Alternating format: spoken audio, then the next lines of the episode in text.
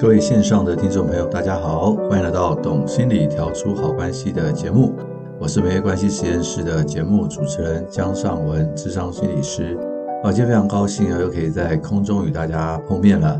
今天的主题啊，可是跟上一集有关。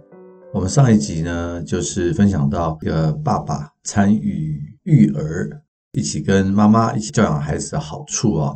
其实好处非常非常的多，呃，有兴趣的话，你可以去收听一下上一集的节目啊。那果不其然，我们上一集的节目推出以后呢，就有很多这个听众留言啊，他们知道说啊，做一个好爸爸很重要，但是呢，为什么我不能做一个好爸爸呢？或者是说，我要怎么样去教育我的孩子，教养我的孩子才算是一个好爸爸呢？所以我今天就会跟大家去分享这样的一个事情哈。那另外一个问题呢，就是很多人会觉得说，这个传统的观念啊，男主外女主内是很正常的啊，所以教养孩子的工作啊，应该是交给妈妈才对啊。许多人还是有这样的一个观念。其实呢，这样的一个观念哈，它是有原因的。这我原因我等下也会再讲，但是不代表这样的观念不能改变。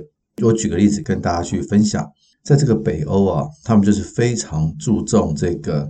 父亲参与孩子的教养的这样的一个事情哈，我们以这个北欧的国家瑞典为例的话，他们在二零一六年开始呢，在四百八十天的育婴假中哈，双亲都有九十天固定不能移转的配额，也就是说四百八十天的育婴假哈，你不能够全部都是爸爸或全部都是妈妈，有九十天呢是不能移转哦，其他的话你的夫妻可以自己去分配。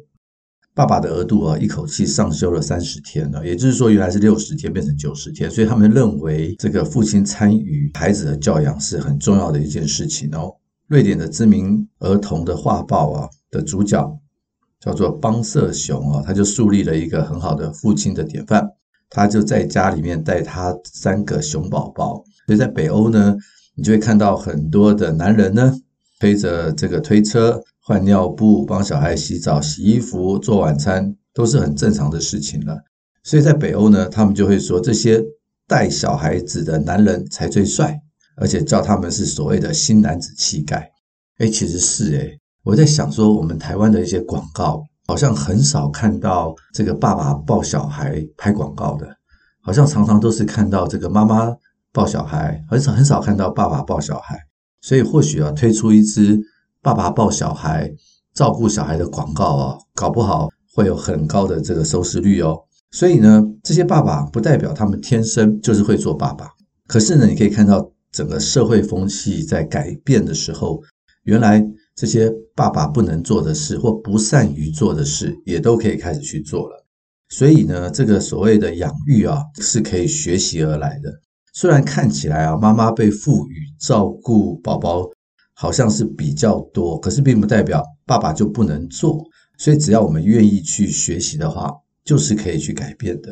上一集的节目就提到了，过去大概啊，从七零年代一直到现在，差不多快将近五十年的时间哦。很多的学者呢都已经发现说，这个孩子跟父亲之间哈会有启动的依恋关系。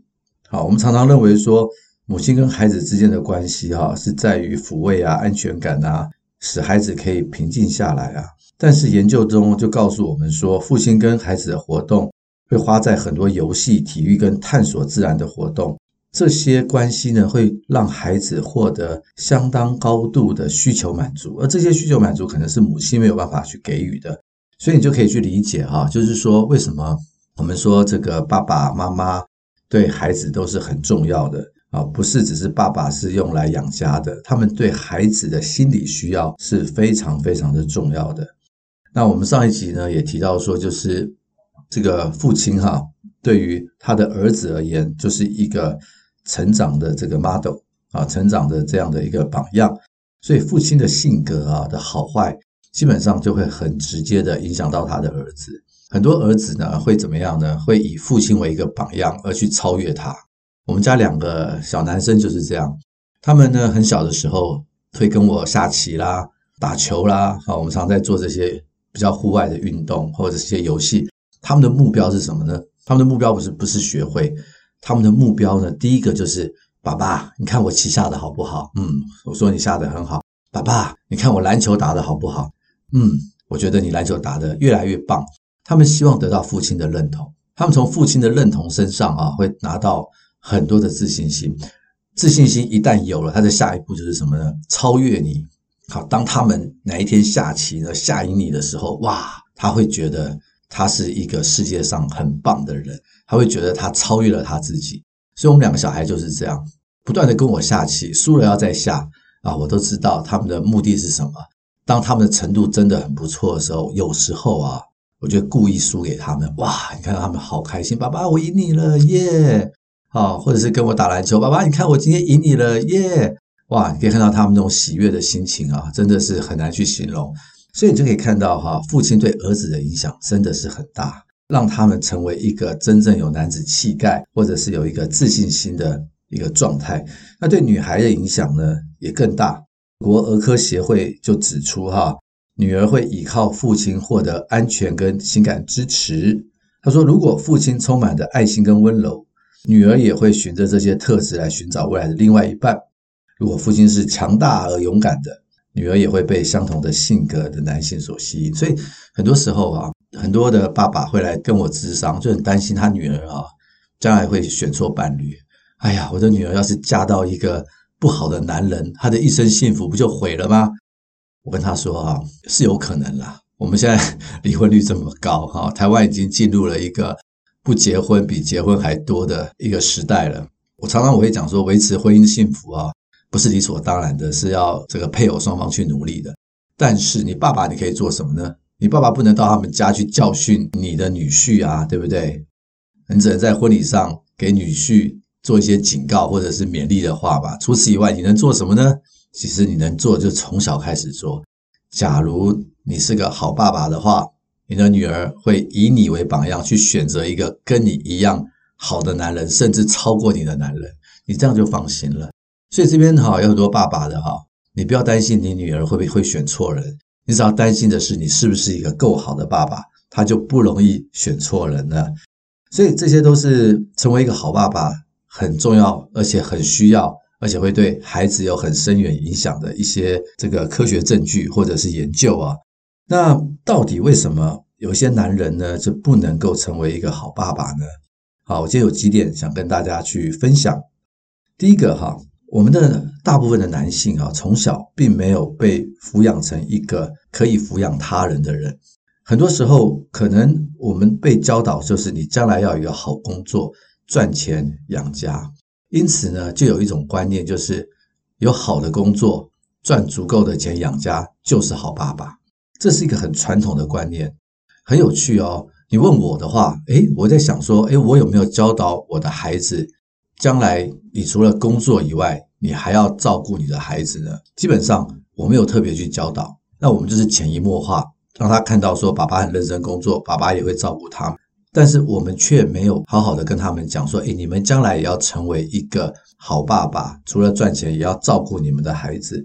所以很多的男性哈，从小并没有一个榜样去学习说，哦，原来好父亲除了工作以外，还要照顾孩子。所以很多时候，我问我的个案说：“诶，你爸爸是个什么样的人？”他们大部分的描述都是：“我爸爸很认真工作，呃，很负责任，会照顾家。那他照顾家的方式是什么呢？”他说：“他就是很认真工作，然后就是会陪我们写功课，大概就是这样。还有没有别的呢？没有了。有时候啊，我会问到一些个案，他们会说：‘诶，我爸爸对我很好。’我说：‘好在哪里？’他说：‘他除了工作以外，周末都会带我们出去玩。’会有陪伴我们的时间哦，那我想说，嗯，那还真不错。就是这个爸爸除了工作以外，还会去陪伴。但是我也碰过很多事情，就是爸爸呢，一旦中年失业，就找不到新的工作，或者是更好的发展，通常呢就会怎样一蹶不振，就在家里面喝酒啦，跟太太吵架啦，变成妈妈要出去工作啦，就会变这样。所以你就可以看到哈，这个台湾男人呢。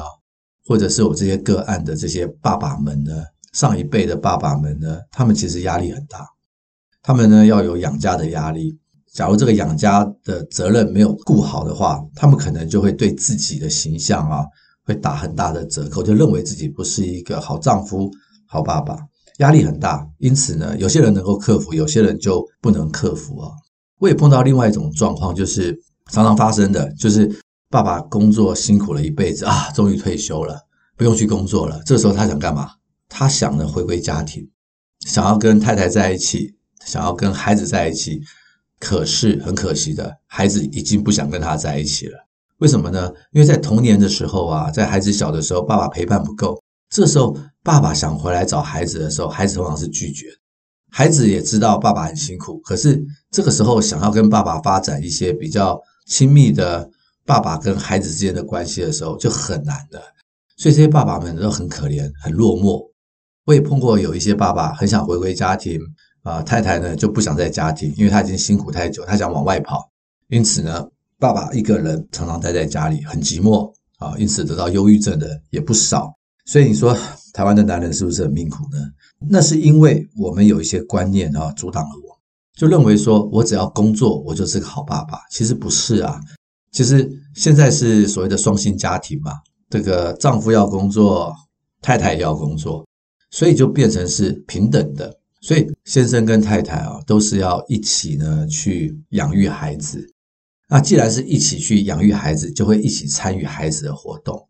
所以呢，孩子就可以跟我们有一些更好的关系，不会等到我们退休的时候，孩子就不理我们。我们可能在过去的这种传统当中，会认为是男主外、女主内的这样的一个传统哈，我们可能要把它打破。现在是一起工作，一起。一起养育孩子的这样的一个状态。那另外一个呢？你问我说，妈妈比较会带孩子，还是爸爸比较会带孩子？答案肯定百分之八九十都是谁？都是妈妈比较会带孩子。爸爸参与孩子的教养的时候啊，刚开始一定会笨手笨脚。我就曾经被我太太骂过，我太太叫我去换尿布，其实不太会换的哈。她虽然教过我几次，我还是不太会换，这我就觉得怪怪的。呃，不是因为我不愿意学，我真的还是觉得怪怪的。但是几次以后就熟悉了。那我太太刚开始会讲我，就跟她说我本来就不会。诶，她突然就是惊觉过来说，对啊，她自己也不会啊，她也是后天学来的啊。可是因为她比较温柔，她比较有母性的光辉，所以她学的比较快。我呢就比较笨手笨脚。假如今天这边在座的太太哈，你希望你的老公啊要能够参与更多的教养孩子的工作的话。我们不应该用指责或者是批评的方式去说他，我们应该用更多鼓励的方式去鼓励他，说：“哇，你做得很棒，那这边可以怎么做？我相信下一次可以做得更好。”不是说你笨手笨脚的，连这个都不会。假如一个太太在旁边去骂的话，其实先生做起来是很沮丧的啊。大家想想有没有这样的情境呢？好，我跟大家去说，这种情境常常发生，因为太太会觉得。先生，你本来就应该要会做，那你怎么做不好呢？先生呢，一听到这种指责呢，基本上就对于教养的事情就更没有兴趣，因为他会觉得这本来就不是我该做的哦，这种传统观念，现在再加上太太的指责，他就更不想做了。就算他做，也是勉为其难，心里面不舒服的去做。所以呢，我鼓励在座的太太，啊，可以去鼓励你的先生多一点，而不是呢用指责的方式。那另外一个，有些这个老公呢，他们的原生家庭有很大的问题。啊，我就碰过一个家庭呢，这个太太就很受不了，就是她先生完全不做家事。为什么她先生完全不做家事？因为她的婆婆是把家里面打扫的一尘不染，她从小到大完全不用做家事。那这样子该怎么办呢？那她跟她老公去沟通之后，她老公说：“哈，男人要做家事吗？”她说：“我妈妈把家里面做得很好啊。”然后她这个太太很生气，说：“你妈妈是全职的母亲啊，我要上班呢。”诶，她老公突然醒悟过来，说：“诶，对诶，我妈是全职的母亲，你要工作。”他突然醒悟过来，才觉得说：“诶，我不应该这么想啊。”所以他们就有一个还不错的沟通，因此先生就开始做家事。可是呢，重点是什么？重点是他回家以后，他的婆婆问说：“先生有没有做家事？”先生说：“儿子说有啊，我有做家事啊。”婆婆很生气。然后就对媳妇说：“你怎么可以让我的儿子做家事？”这时候该怎么办？变成婆媳关系了，对不对？这时候媳妇要说什么呢？媳妇一说什么就跟婆婆吵架了。诶，他这个儿子还不错，儿子就跟他妈讲说：“妈，当年啊，你是做全职妈妈啊，爸爸在外面工作，所以你付出了家里面所有的东西。可是今天我太太要上班，她跟你不一样，所以呢，我们家的家事呢是我们有分配的。哦，你看这个先生不错吧？给他一百分，标准丈夫。他会站在太太面前跟他的妈妈去说这样的话。我之前有几集嘛，在讲婆媳关系啊，婆媳关系的重点哈，不是婆婆，也不是媳妇，而是先生。很多先生呢，就躲在这个太太的后面啊，不去处理这个婆媳问题，那就会越演越烈。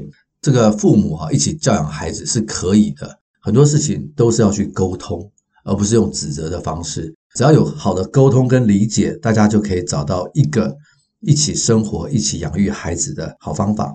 那有一些先生呢，他们的原生家庭是很破碎的。我刚刚讲的并不是破碎，那个是一个传统。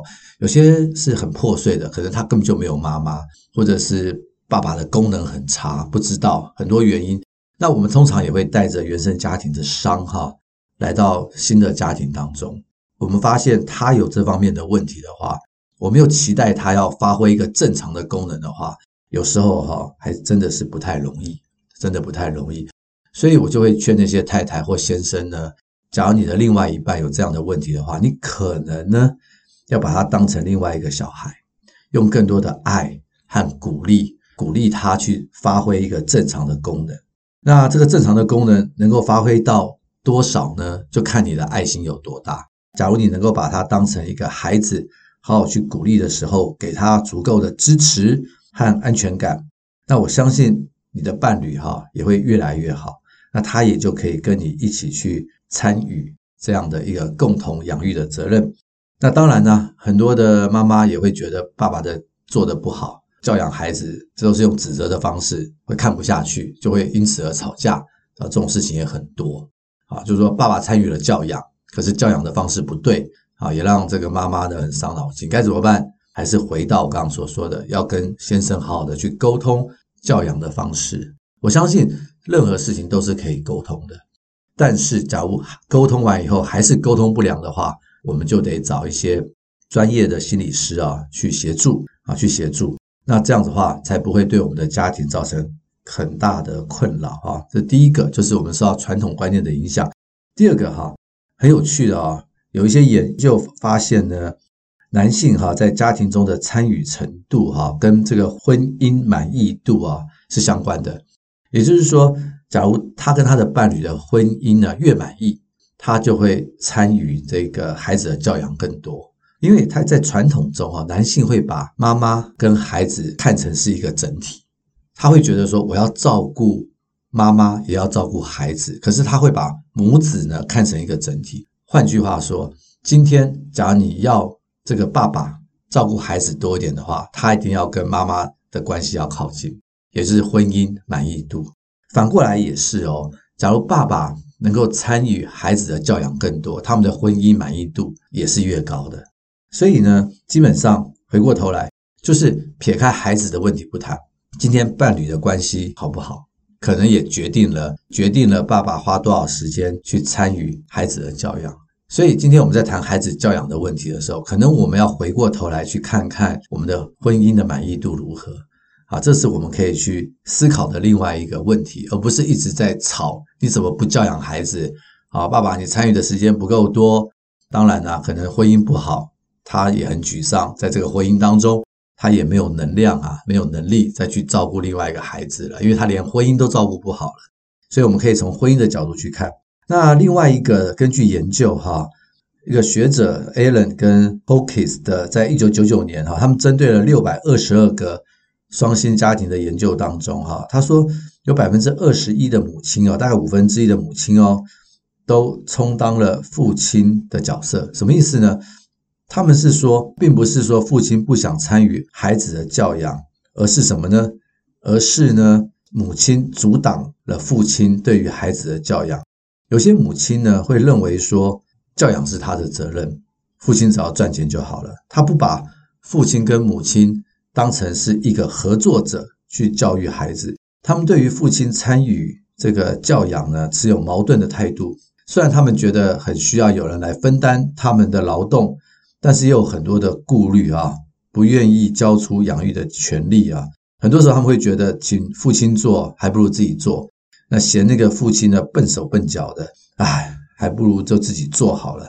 或者是他们觉得这个父亲完成照料以后，自己还要再重新做一遍。好，这我常碰到，我常碰到在家事上面，就是说爸爸去洗碗，洗完以后呢，没有按照太太的方式去洗或者去放啊，太太要求很高。所以爸爸做完以后，太太又再重新做一次，好，就搞得这个彼此吵架。他说，有些女性啊，要透过照顾啊、照料他人呢，来获得母亲身份的确认。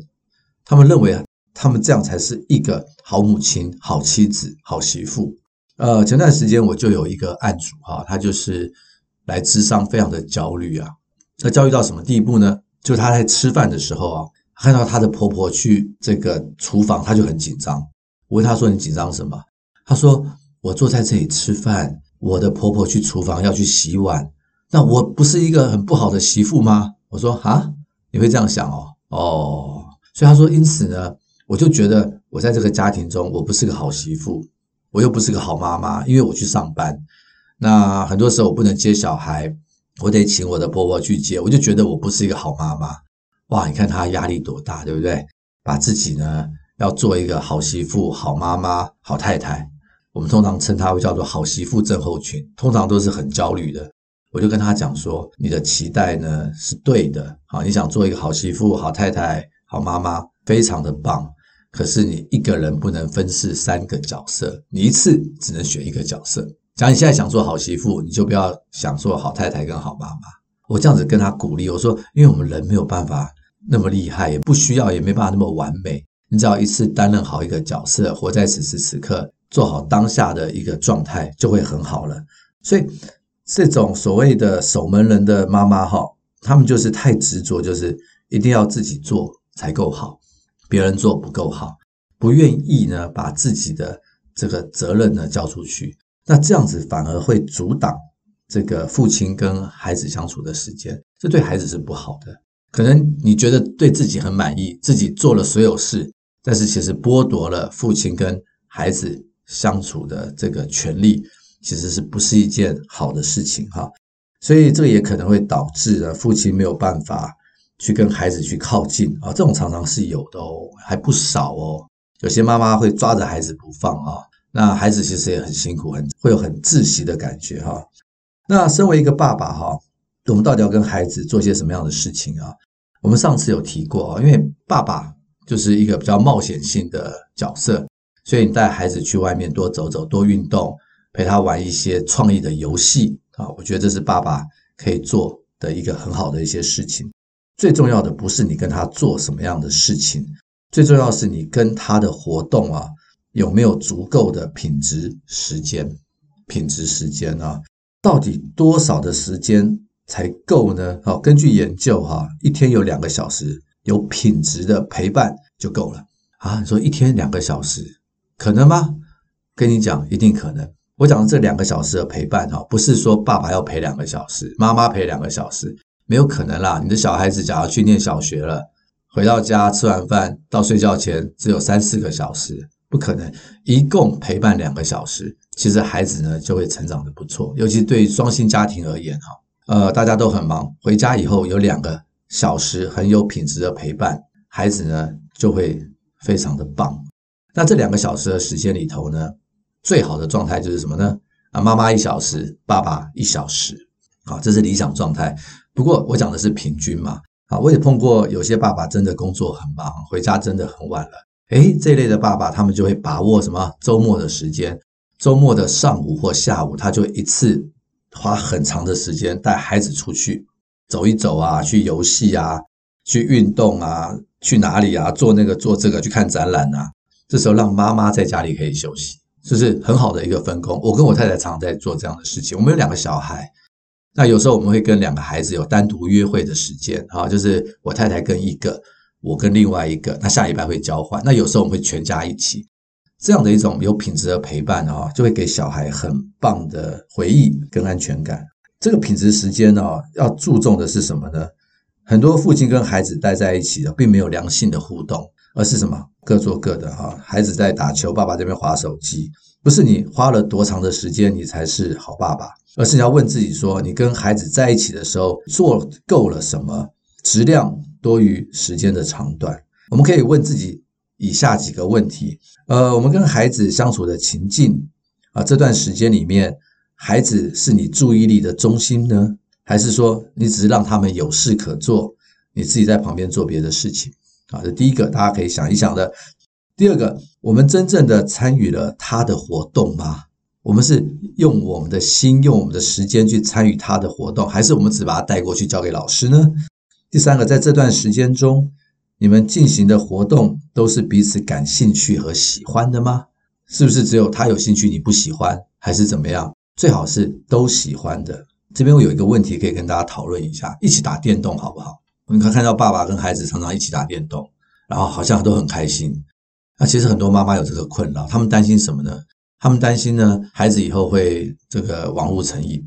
我跟这些妈妈或跟这些爸爸在谈这个问题的时候，我倒不是从成瘾的角度来看，因为成瘾要看家庭的状况，还有看他们玩的时间的长短。只要他们都是在一定的时间以内，并不会太长，倒不用担心成瘾的问题。比较要担心的是，爸爸是不是只跟孩子打电动，这才是问题。因为打电动通常都在家里面嘛，其实孩子是需要到外面走走，所以爸爸偶尔跟他打打电动，也会带他去外面走走，会从事一些不同多元的活动。那我想说，打电动就不是太大的问题，但是假如每次都打电动，那就是很大的问题了。那最后一个就是，除了你带他出去玩啊、打电动啦、吃东西以外，会不会花时间跟他聊天啊？这是重点。